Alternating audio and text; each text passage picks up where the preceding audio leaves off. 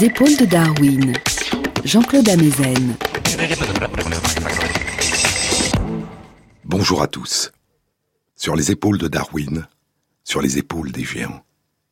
Se tenir sur les épaules des géants et voir plus loin, voir dans l'invisible, à travers l'espace et à travers le temps. Voir en nous, au plus profond de nous, quand nous nous retirons du monde durant notre sommeil. Ce voyage que nous recommençons sans cesse, nuit après nuit, durant toute notre existence, ce voyage qui occupe plus d'un tiers de notre vie adulte et une plus grande part encore de notre petite enfance. Quand nous plongeons dans les territoires étranges des hallucinations de nos rêves, qui sommes-nous? Où sommes-nous? Nous courons, nous volons, alors que nous sommes immobiles. Nous voyons alors que nos paupières sont closes. Nous entendons des voix dans le silence. Nous interagissons avec d'autres en leur absence. Nous vivons des aventures extraordinaires. Des images visuelles étranges surgissent en nous. Des émotions intenses nous submergent. Il y a eu au moins trois approches très différentes qui ont tenté d'explorer le mystère des rêves. L'une, qui remonte probablement aux origines de l'humanité et que nous avons déjà évoquée dans de précédentes émissions, a consisté à s'interroger sur la signification du contenu des rêves à partir des souvenirs qu'en conserve le rêveur à son réveil. Une deuxième approche très ancienne aussi a consisté à explorer les effets sur les rêves de stimulation de l'environnement extérieur au dormeur, des bruits, le toucher, la chaleur ou le froid. Et une troisième approche, beaucoup plus récente, a consisté à explorer de l'extérieur les activités du cerveau et du corps du rêveur pendant son sommeil, et de tenter d'établir une relation entre ces observations scientifiques et le contenu subjectif du rêve au réveil. C'est l'approche des neurosciences modernes.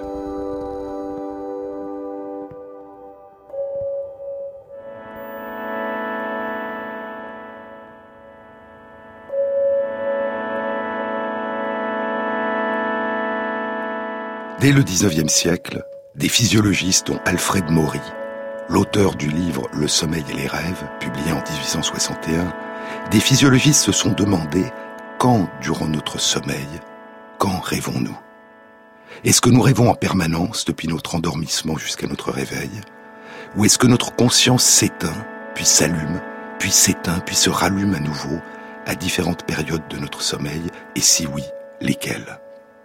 En réveillant des dormeurs à différents moments de leur sommeil, et en leur demandant s'ils venaient de rêver, Alfred Maury proposera que le rêve est un phénomène intermittent qui ne se produit que durant certaines périodes particulières du sommeil. Mais lesquelles? Et y a-t-il alors un état particulier d'activité de notre cerveau qui favoriserait en nous l'émergence des rêves?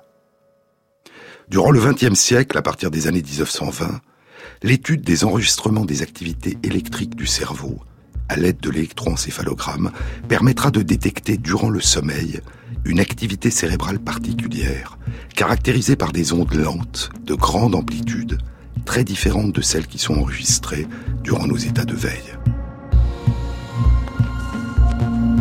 Et le sommeil sera alors subdivisé en plusieurs stades, plus ou moins accentués, de ce qu'on appellera le sommeil lent ou profond quatre stades de sommeil profond qui se répètent durant la nuit et sont tous accompagnés de ces ondes d'activité électrique lente dans notre cerveau. Le stade 1, qui est celui de l'endormissement, est le plus léger. Le stade 2 est un peu moins léger. Et les stades 3 et 4, les plus profonds, qui prédominent durant la première moitié du sommeil.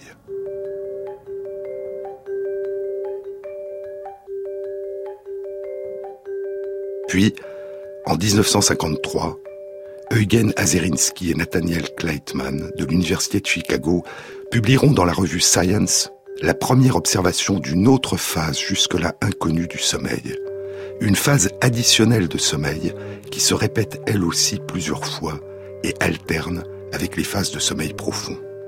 Elle est caractérisée par la survenue de mouvements spontanés rapides des yeux. Et Azerinsky et Kleitman proposent que c'est durant cette phase particulière très différentes des stades de sommeil profond que se produisent les hallucinations de nos rêves. En effet, lorsqu'il réveille les dormeurs durant cette phase de sommeil avec mouvement rapide des yeux, les personnes se souviennent très fréquemment d'avoir rêvé et se souviennent en partie du moins de leurs rêves, ce qui n'est pas le cas quand ils éveillent les dormeurs durant les phases de sommeil profond. Quatre ans plus tard, en 1957, Kleitman et William Dement montrent que ces phases de sommeil avec mouvement spontané rapide des yeux sont associées à une activité électrique du cerveau qui est très différente de celle du sommeil profond. Il s'agit d'ondes de fréquence rapide qui ressemblent à celles qui sont présentes à l'état de veille, et leurs expériences confirment que cette période de sommeil semble correspondre à celle où le dormeur rêve. Encore deux ans, et en 1959, Michel Jouvet, à Lyon, découvre chez le chat que ces phases de sommeil avec mouvement spontané rapide des yeux et ondes d'activation cérébrale de fréquence rapide sont associées à une chute du tonus musculaire, à une paralysie des muscles, à l'exception des muscles des yeux, qui sont à l'origine des mouvements oculaires spontanés rapides, et à l'exception des muscles impliqués dans la respiration. Et cette paralysie est, chez le chat, de temps à autre, interrompue par de petits frémissements, des ébauches de mouvements des pattes. Cette abolition du tonus musculaire, cette inhibition active des mouvements, sera aussi constatée chez nous, durant la même phase de sommeil, celle où nos yeux sont animés de mouvements spontanés rapides et où notre cerveau est parcouru d'ondes électriques de fréquence rapide. Michel Jouvet donnera à cette phase particulière du sommeil le nom de sommeil paradoxal. Sommeil paradoxal parce qu'il partage certaines caractéristiques de l'état de veille, et notamment un état de conscience intense, mais coupé du monde extérieur. Un état de conscience intense que nous appelons le rêve. Et pendant ces épisodes de vie intérieure intense, parce que la quasi-totalité de nos muscles sont paralysés, les mouvements fictifs que nous vivons dans nos rêves ne peuvent pas se traduire dans la réalité de nos corps. Nous courons, nous volons, alors que nous demeurons immobiles.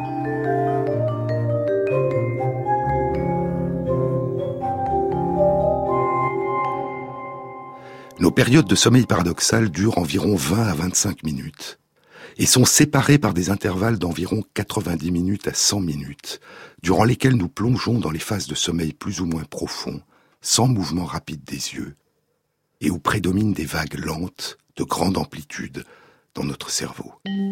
Durant la première moitié de notre sommeil, je vous le disais, ce sont les phases de sommeil les plus profonds qui prédominent.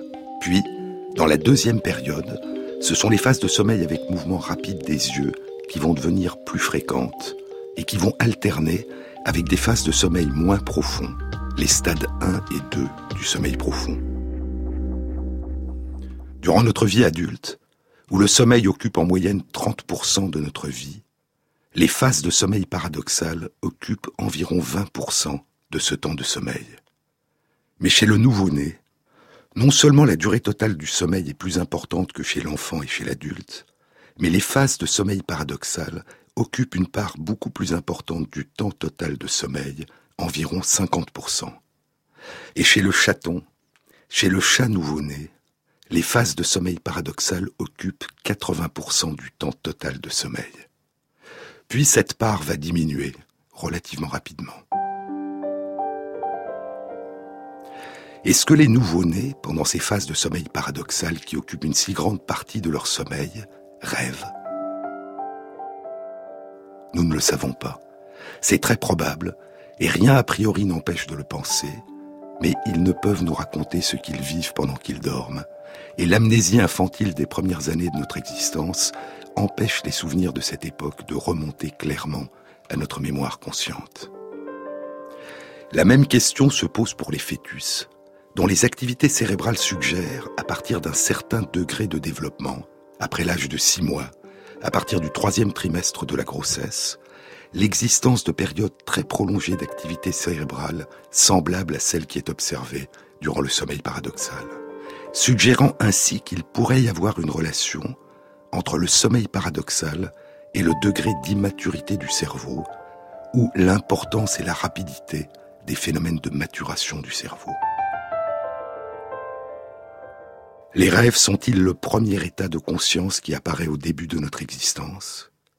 Et participent-ils au développement de notre cerveau qui permettra plus tard l'émergence des états de conscience de nos états de veille?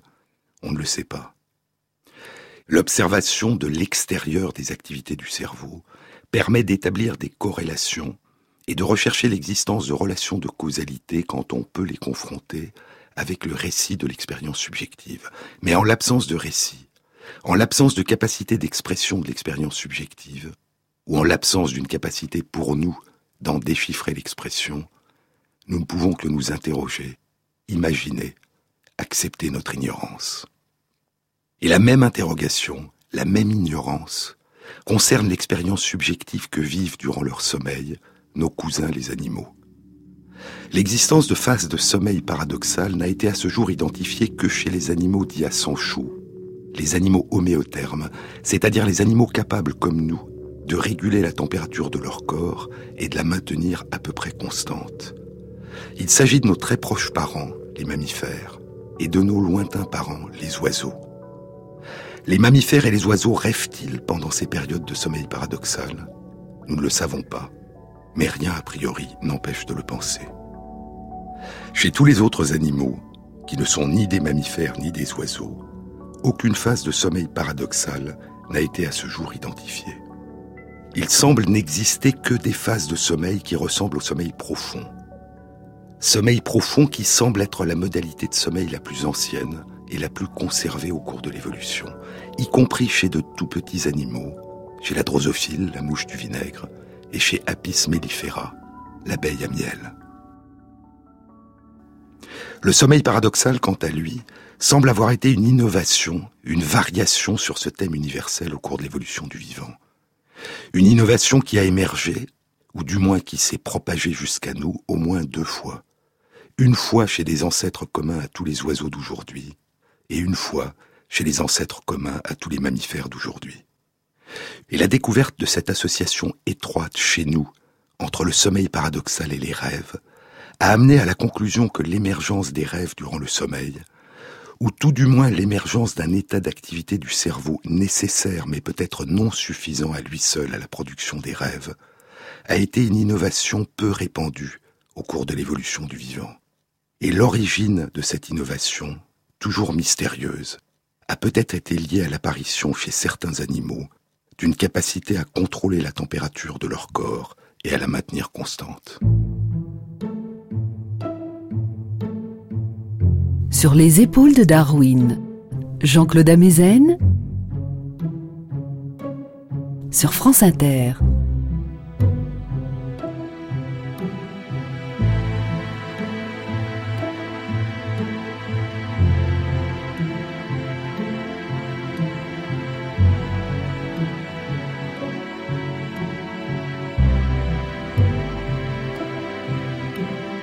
Madame rêve d'atomiseur et de cylindres si longs qu'ils sont les seuls qui la remplissent de bonheur. Madame rêve, Madame rêve d'artifices, de formes oblongues et de totems qui la punissent.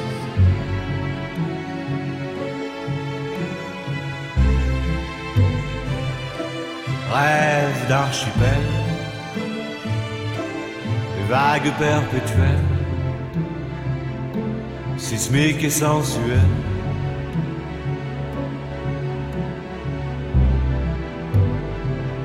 D'un amour qui la flingue, d'une fusée qui l'épingle au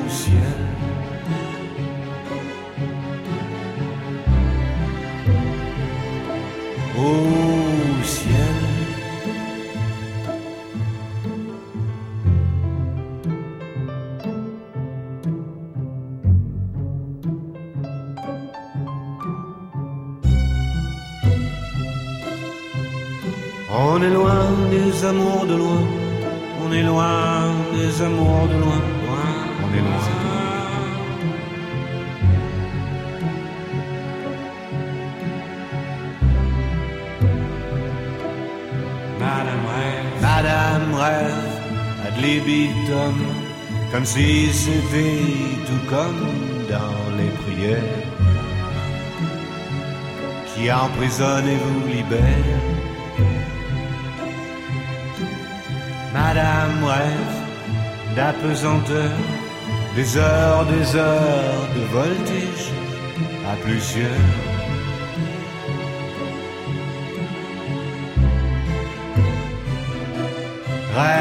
De fougères, de foudres et de guerre, à faire et à refaire.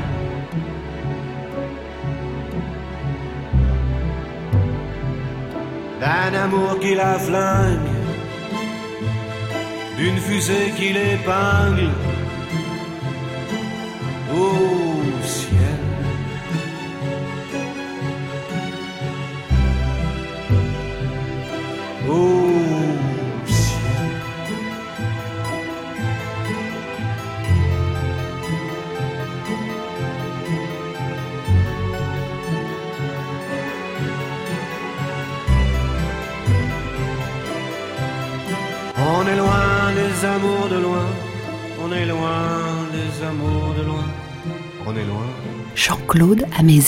Nous ne savons pas si les mammifères et les oiseaux rêvent durant leur sommeil, ni à quoi ils rêvent.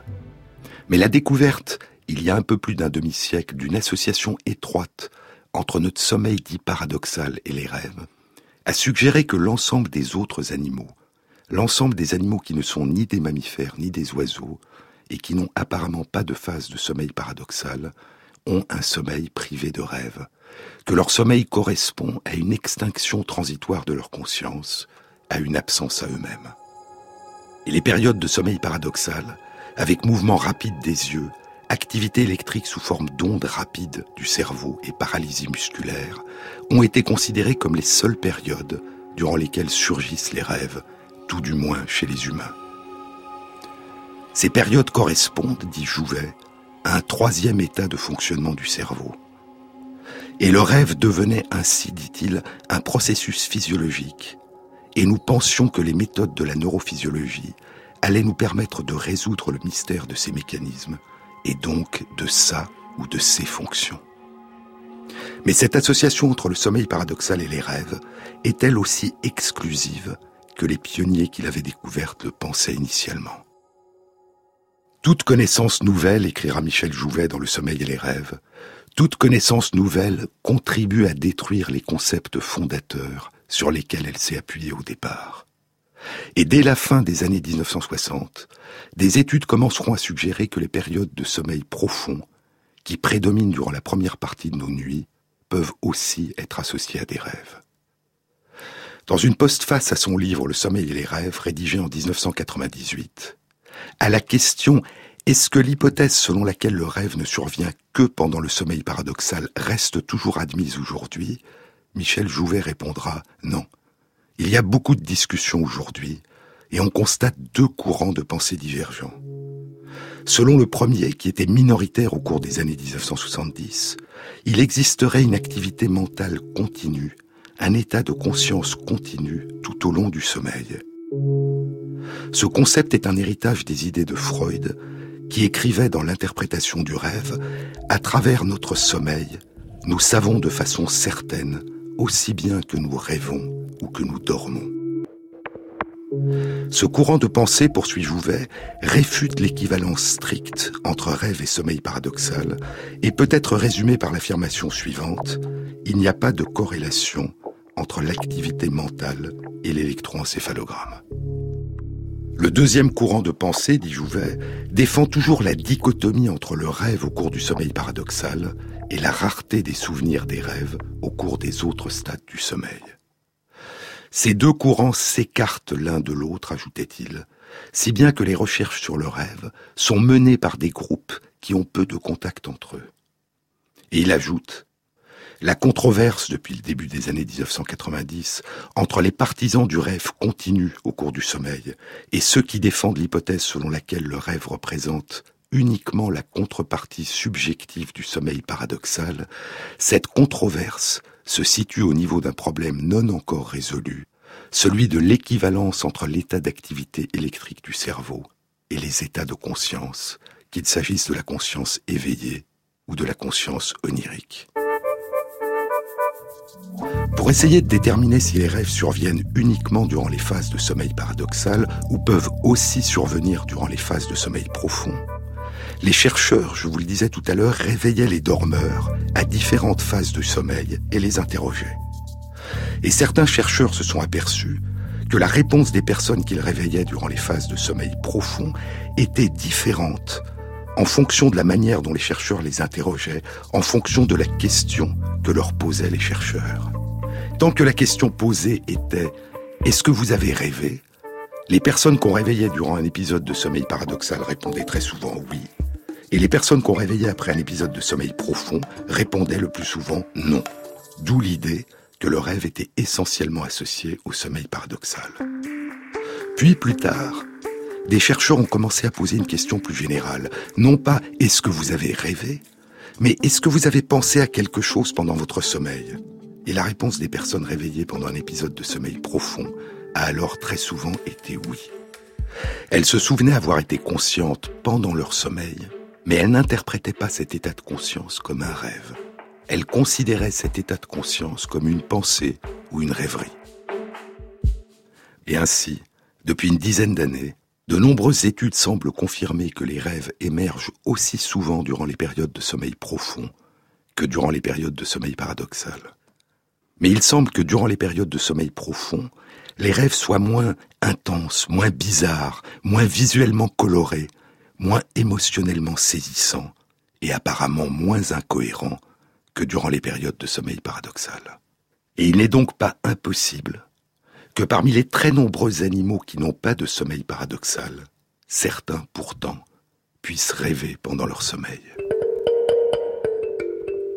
Ce qui distingue chez nous le sommeil paradoxal, ce n'est pas d'être la seule phase du sommeil où surgissent les rêves, mais d'être une phase de sommeil où les rêves prennent le plus la forme d'hallucinations étranges, énigmatiques et obscures. Michel Jouvet avait évoqué la possibilité que certains souvenirs de rêves, obtenus en réveillant la personne au cours de la période de sommeil profond, puissent être des souvenirs atténués de l'épisode de sommeil paradoxal qui a précédé l'épisode de sommeil profond.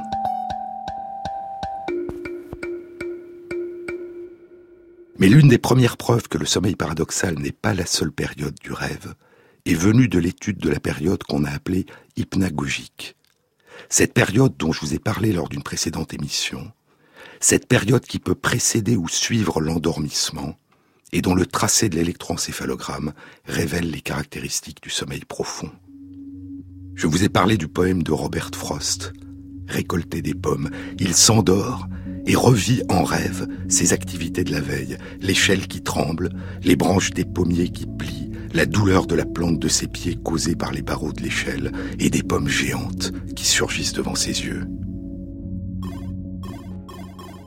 Et je vous ai parlé de cette étude publiée dans la revue Science qui explorait les hallucinations hypnagogiques des personnes qui avaient joué dans la journée aux jeux vidéo de Tetris et qui, lorsque les chercheurs les réveillaient la nuit, juste après leur endormissement, disaient avoir rêvé du jeu, y compris des personnes devenues amnésiques après une lésion complète de l'hippocampe, et chez qui le jeu de Tetris, dont elles ne se souvenaient pas, leur revenait lors de l'endormissement sous la forme d'hallucinations hypnagogiques. Pendant les phases de sommeil profond, comme pendant les phases de sommeil paradoxal, le cerveau continuait à élaborer des états de conscience et à traiter des informations, à recomposer et à retravailler des souvenirs et à inventer des scénarios fictifs. Le cerveau continue à plonger dans le passé et à se projeter dans le futur. Mais qu'il s'agisse du récit par le dormeur du contenu subjectif de son rêve, ou qu'il s'agisse de l'analyse par des chercheurs de certaines des activités du cerveau par l'électroencéphalogramme ou aujourd'hui par imagerie cérébrale en temps réel, l'exploration des rêves était toujours indirecte. En effet, l'analyse des activités du cerveau ne révèle pas le contenu de la conscience, mais seulement les activités de réseaux de cellules nerveuses et de régions du cerveau pendant les différentes phases du sommeil. Et le récit par le dormeur du contenu subjectif de son rêve ne se fait pas pendant qu'il rêve, mais après coup, après son réveil, après qu'il a cessé de rêver. Il ne s'agit pas du contenu du rêve, mais du contenu du souvenir d'un rêve. le dormeur ne peut décrire son rêve pendant qu'il le rêve. Au point que certains ont proposé que l'expérience subjective du rêve, dont on se souvient au réveil, n'aurait pas lieu durant le sommeil, mais au moment où le dormeur s'éveille. Une construction après coup de l'impression de se souvenir de ce qui s'est passé pendant le sommeil, alors qu'on vient de l'inventer. Bien sûr, écrivait Michel Jouvet, il existe encore l'hypothèse qui n'a jamais pu être sérieusement examinée, selon laquelle les souvenirs de l'activité mentale recueillie après le réveil pourraient représenter la construction de ces souvenirs pendant le processus du réveil lui-même. Et si tel est le cas, alors l'analyse de l'état d'activité du cerveau durant le sommeil, avant le réveil, ne serait pas l'état d'activité du cerveau pendant le rêve, mais avant le rêve. Pourtant, il y a une forme très particulière de rêve qui a permis de confirmer que les rêves, ou du moins certains rêves, surgissent bien pendant le sommeil et non pas au moment du réveil. Cette forme très particulière de rêve a reçu le nom de rêve lucide. C'est la fin, le tout dernier matin, le tout dernier jasmin.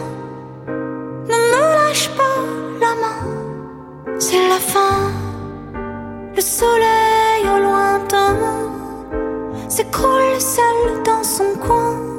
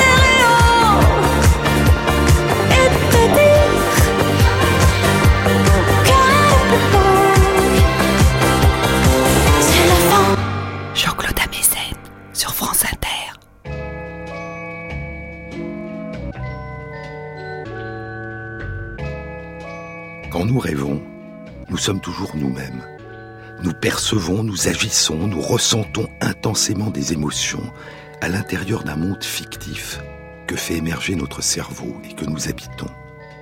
Et dans nos rêves, c'est toujours sans aucun doute possible de nous qu'il s'agit. Mais nous n'avons pas le plus souvent, pendant que nous rêvons, conscience qu'il s'agit d'un rêve. Nous n'avons pas conscience que nous ne sommes pas éveillés, qu'il s'agit d'un monde différent de celui de nos états de veille. Au réveil, nous faisons la différence entre le souvenir de nos rêves et nos états de veille. Mais pendant que nous rêvons, nous ne faisons pas de différence entre nos rêves et nos souvenirs de nos états de veille. Nous pensons que nous sommes éveillés, mais dans un monde étrange, si différent de celui de nos états de veille, un monde où notre volonté n'exerce pas d'effet, un monde qui semble se construire et se modifier indépendamment de nous, et sur lequel notre volonté n'exerce aucune prise. Mais le rêve lucide, lui, est différent. Cette forme très particulière de rêve, il semble que près de la moitié d'entre nous a pu en faire l'expérience. Mais il ne survient fréquemment et régulièrement que dans une proportion très faible de la population, chez environ 2% d'entre nous. Et cette fréquence peut être renforcée par un auto-apprentissage.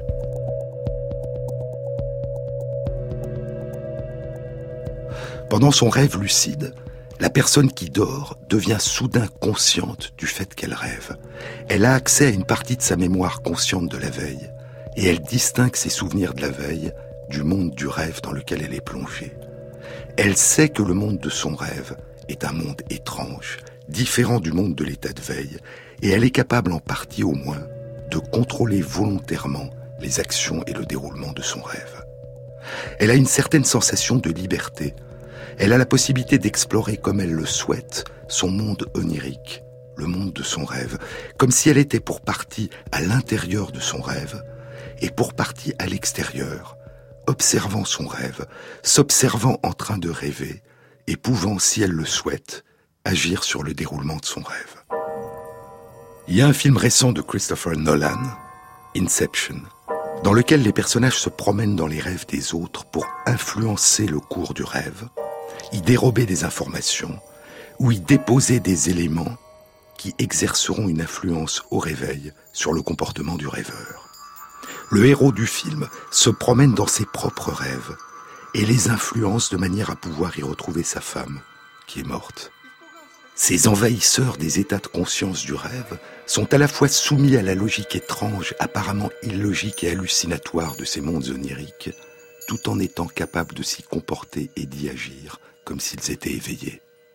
Les rêves sont pour eux comme des fictions, comme des récits d'aventure dont ils seraient à la fois les personnages, les lecteurs et les auteurs. Et il y a dans ce film comme un écho à la manière dont la conscience du rêveur peut à la fois habiter et modifier volontairement le monde de ses rêves durant les rêves lucides. Il y a eu à différentes époques de nombreuses descriptions de rêves lucides.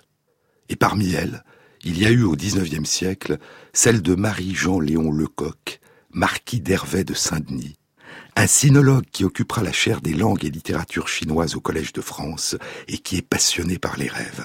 Il note par écrit ses rêves depuis l'âge de 14 ans. Et en 1867, il publie un livre intitulé Les rêves et le moyen de les contrôler, observation pratique.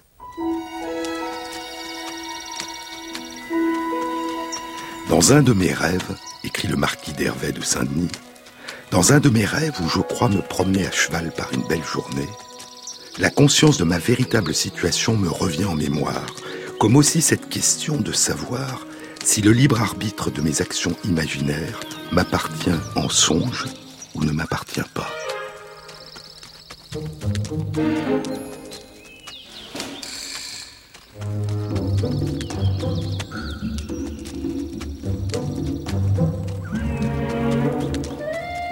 Voyons, me dis-je, ce cheval n'est qu'une illusion, cette campagne que je parcours n'est qu'un décor. Mais si ce n'est pas ma volonté qui a évoqué ces images, il me semble bien du moins que j'ai sur ces images un certain empire, un certain contrôle. Je veux galoper, je galope. Je veux m'arrêter, je m'arrête. Voici maintenant deux chemins qui s'offrent à moi. Celui de droite semble s'enfoncer dans un bois touffu. Celui de gauche conduit à une sorte de manoir en ruine. Je sens bien que j'ai la liberté de tourner à droite ou à gauche, et par conséquent de décider moi-même si je veux faire naître des associations d'idées-images en rapport avec ces ruines ou en rapport avec ce bois. Je tourne d'abord à droite, dans la direction du bois touffu. Puis l'idée me vient qu'il vaut mieux, dans l'intérêt de mes expériences, guider un rêve aussi lucide du côté des tourelles et du donjon. Parce qu'en cherchant à me souvenir exactement des principaux détails de cette architecture, je pourrais peut-être à mon réveil reconnaître l'origine de ces souvenirs. Je prends donc le sentier de gauche, je mets pied à terre à l'entrée d'un pont-levis pittoresque, et durant quelques instants, alors que je dors encore, j'examine très attentivement une infinité de détails grands et petits, voûtes ogivales, pierres sculptées, ferrures à demi rongées, fissures et altérations de la muraille, admirant avec quelle précision minutieuse tout cela se peint aux yeux de mon esprit.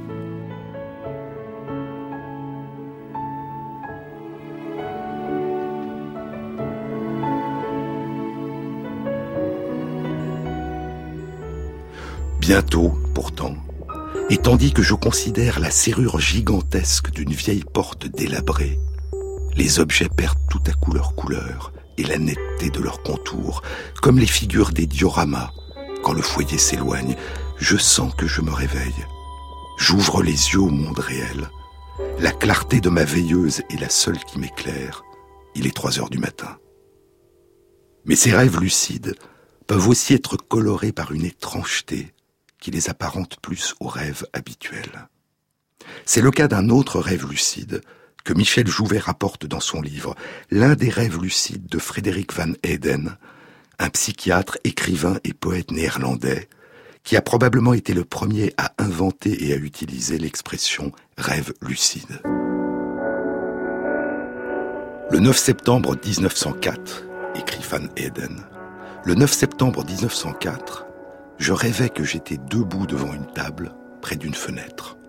Sur la table étaient disposés divers objets. Pleinement conscient que je rêvais, je réfléchis aux expériences que je pourrais faire. Je commençais par essayer de casser un verre en cognant dessus avec une pierre. Je posais une petite tablette de verre sur deux pierres et frappais avec une autre pierre, mais en vain. Je pris alors un verre de cristal fin sur la table et le serrai dans mon poing de toutes mes forces, pensant en même temps combien il serait dangereux de faire cela en état de veille. Le verre ne se brisa pas. Mais voilà que, le regardant de nouveau un peu plus tard, il s'était brisé. Il s'était brisé correctement, mais un peu trop tard, comme un acteur qui rate sa réplique. Cela me donna l'impression très curieuse d'être dans un monde truqué, très bien imité, mais avec de très légères erreurs. Je pris alors le verre cassé et le jetai par la fenêtre pour voir si j'entendrais le bruit des débris. Je l'entendis très bien, et même j'aperçus deux chiens qui s'enfuyaient avec beaucoup de naturel. Je pensais alors quelle bonne imitation était ce monde de comédie. Puis, voyant sur la table une carafe de Bordeaux, je m'en versai et notait avec une parfaite clarté d'esprit, eh bien, on peut aussi avoir des sensations volontaires de goût dans ce monde de rêve. Ce vin est d'une saveur parfaite. À la fin du XXe siècle, le rêve lucide allait cesser d'être uniquement le récit subjectif d'une expérience étrange et merveilleuse, remémorée et racontée après le réveil. À la fin du XXe siècle, le rêve lucide allait permettre de tenter d'apporter une réponse à une question qu'aucun autre type de rêve n'avait jusque-là permis d'explorer. Cette question était la suivante. Est-ce que le rêve n'apparaît à la conscience du rêveur qu'au moment où il quitte le sommeil, au moment où il s'éveille? Ou est-ce qu'un rêve survient réellement pendant que le rêveur dort, pendant le sommeil? Et si c'est le cas, pendant quelle phase de sommeil? La première réponse allait être apportée en 1981 dans une étude publiée par Stephen Laberge de l'université Stanford et d'autres chercheurs dont William Dement dans la revue Sleep Research. Stephen Laberge, écrit Michel Jouvet, ayant lui-même fait des rêves lucides, voulut les étudier objectivement. Puisque le rêveur lucide sait que ce qu'il est en train de vivre est un rêve et que sa volonté peut continuer à s'exercer pendant le rêve lucide, pourrait-il signaler de l'intérieur de son rêve alors qu'il est coupé du monde extérieur, pourrait-il signaler à un observateur le moment où il est en train de plonger dans un rêve lucide? Stephen Laberge pense que le rêve lucide se déroule durant la phase de sommeil paradoxal, la seule période où la plupart des chercheurs pensaient alors qu'ont lieu les rêves. Or, durant cette phase de sommeil, le corps est paralysé. Le problème, écrit Laberge, était le suivant. Puisque la plus grande partie du corps du rêveur est paralysée pendant le sommeil paradoxal, comment le rêveur pourrait-il envoyer un message indiquant qu'il est en train de rêver? Qu'est-ce que le rêveur lucide au moment où il rêve pourrait être capable de faire volontairement, qui pourrait être observé ou mesuré par des scientifiques, et leur signaler ainsi le début du rêve? J'eus alors une idée, poursuit la berge. Il y a une exception évidente à cette paralysie musculaire. C'est le fait que les mouvements des yeux ne sont en aucune façon inhibés durant le sommeil paradoxal. Après tout, c'est la survenue du mouvement rapide des yeux qui a donné son nom à cet état de sommeil. Il m'a paru alors qu'en remuant mes yeux dans le rêve, de façon reconnaissable, je devrais pouvoir envoyer un signal au monde extérieur au moment où j'aurai un rêve lucide. La berge réalisera l'expérience avec plusieurs rêveurs lucides. Il convient avec eux à l'avance des mouvements volontaires particuliers de leurs yeux qui lui signaleront le début de leur rêve lucide. Les personnes s'en souviennent pendant leur rêve lucide et pendant qu'elles dorment, elles exécutent ce mouvement volontaire des yeux à l'attention des personnes qui les entourent et dont elles ne perçoivent pas consciemment la présence.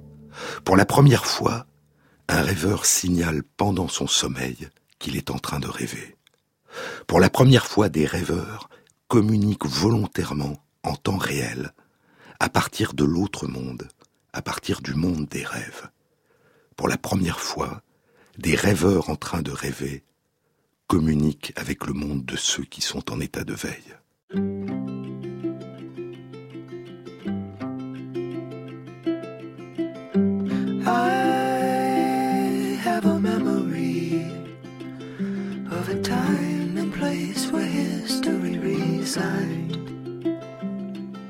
Now, my apology, all the light came into form in my mind. Reach out, reach out to all the ones who came before you. Ponder what is right, you and I in defiance. Speak out, speak conversation they afford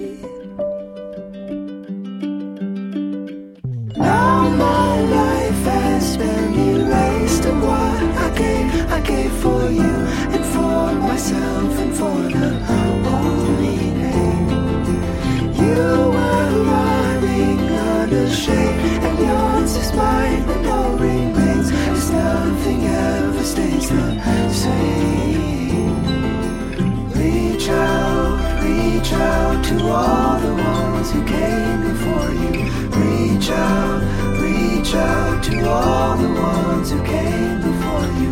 Reach out, reach out, and all at once the pain restores you.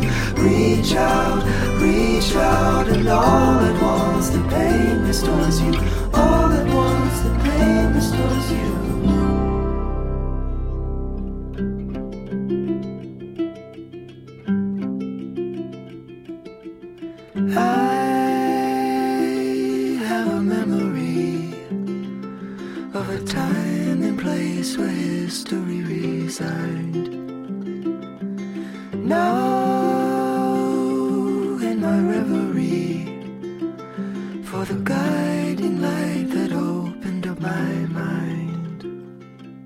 Les épaules de Darwin, Jean-Claude Amezen, sur France Inter. L'étude par Stephen Laberge et ses collaborateurs de l'électroencéphalogramme des dormeurs indiquera que la phase de sommeil durant laquelle ils signalent qu'ils sont en train de commencer leur rêve lucide, qu'ils sont en train d'entrer dans le monde du rêve lucide, est bien, comme l'avait supposé Laberge, la phase de sommeil paradoxale, avec mouvement spontané rapide des yeux, activité électrique du cerveau sous forme d'ondes rapides et paralysie des autres muscles du corps. Ces résultats montrent, écrira Laberge, que dans certains cas, la perception de rêver durant le sommeil paradoxal peut être beaucoup plus réfléchie et rationnelle qu'on ne le pense. Et cela ouvre, ajoute-t-il, la possibilité d'une nouvelle approche dans la recherche sur le rêve. Les rêveurs lucides pourraient permettre ainsi de nouvelles expériences, comme de définir le temps exact d'événements oniriques particuliers, combien de temps a duré telle composante du rêve, de permettre de faire des corrélations précises entre l'état d'activité du cerveau et l'état de conscience du rêveur, et peut-être le contenu du rêve, et de tester méthodiquement des hypothèses jusque-là impossibles à tester. Après ses premières publications en 1981 par Stephen Laberge et ses collaborateurs, 30 ans passeront et une autre équipe de chercheurs de plusieurs centres de recherche allemands tentera chez des rêveurs lucides d'explorer plus avant en temps réel la relation entre l'expérience subjective du rêve et l'exploration de l'extérieur par imagerie cérébrale du fonctionnement du cerveau. Les chercheurs ont demandé à six personnes qui étaient des rêveurs lucides de participer à l'expérience suivante. Au moment où vous sentirez que vous êtes en train d'entrer dans une période de rêve lucide, vous nous le signalerez en exécutant tel et tel mouvement volontaire des yeux. Puis vous contrôlerez votre rêve. Vous rêverez que vous fermez la main droite. Puis vous exécuterez à nouveau la même série de mouvements volontaires des yeux. Puis vous rêverez que vous fermez la main gauche. Et ainsi de suite. Et pendant que vous rêvez, nous étudierons par imagerie cérébrale si une activité particulière de votre cerveau est détectable pendant que vous rêvez que vous fermez une main, puis l'autre. Est-ce que ce sera la même activation dans votre cerveau que lorsque vous fermez volontairement la main à l'état de veille? Est-ce que ce sera la même activation de votre cerveau que lorsque vous imaginez fermer volontairement la main sans la fermer réellement à l'état de veille? Ou est-ce que ce sera une autre activation du cerveau différente de celle de l'état de veille? Les résultats de la recherche ont été publiés il y a un peu moins d'un an, en novembre 2011, dans la revue Current Biology. Deux personnes sur six avaient réussi à réaliser l'expérience. Il est en effet difficile de s'endormir puis de rêver quand on est à l'intérieur d'un appareil d'imagerie cérébrale qui est extrêmement bruyant.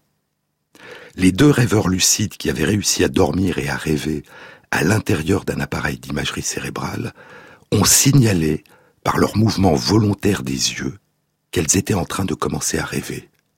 Et l'analyse des données cérébrales montre qu'elles étaient en état de sommeil paradoxal. Puis les deux rêveurs ont décidé de fermer leur main droite, puis leur main gauche, dans leur rêve. L'analyse des activités de leur cerveau montre alors une activation dans les régions qui sont habituellement activées à l'état de veille, lorsque nous décidons que nous allons réaliser un mouvement de la main gauche ou de la main droite sans le réaliser. Et les personnes se sont souvenues à leur réveil avoir réalisé ces mouvements de main dans leur rêve. C'est comme si réaliser un mouvement dans un rêve lucide mettait en jeu dans le cerveau des mécanismes semblables à ceux des premières étapes de la décision qui précèdent la réalisation du mouvement à l'état de veille. C'est comme si durant le rêve, ce qui est vécu à l'état de veille comme une intention, une simulation, une possibilité, devenait soudain la réalité. Comme si, dans le rêve, s'effaçait la distinction entre imaginer et agir.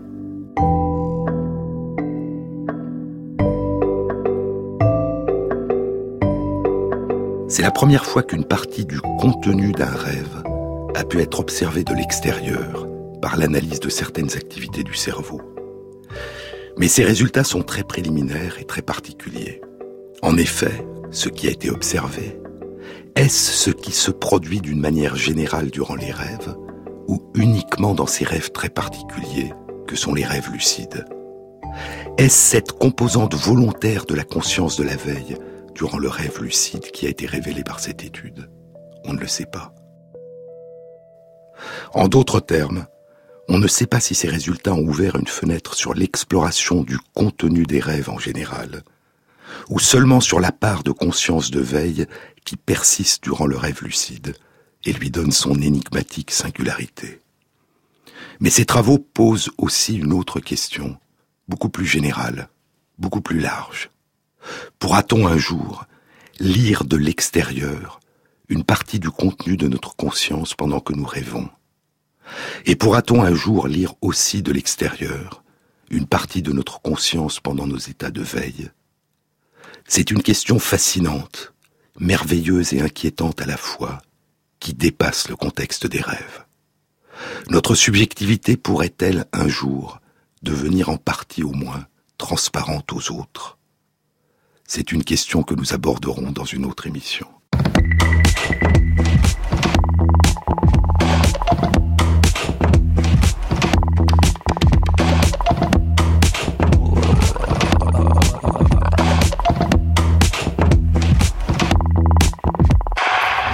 Cette émission a été réalisée par Christophe Imbert, avec à la prise de son Philippe Duclos et Thierry Dupin pour la programmation musicale. Merci à Christophe Magère qui intègre sur la page de l'émission sur le site franceinter.fr les références aux articles scientifiques et aux livres dont je vous ai parlé. Bon week-end à tous, à la semaine prochaine.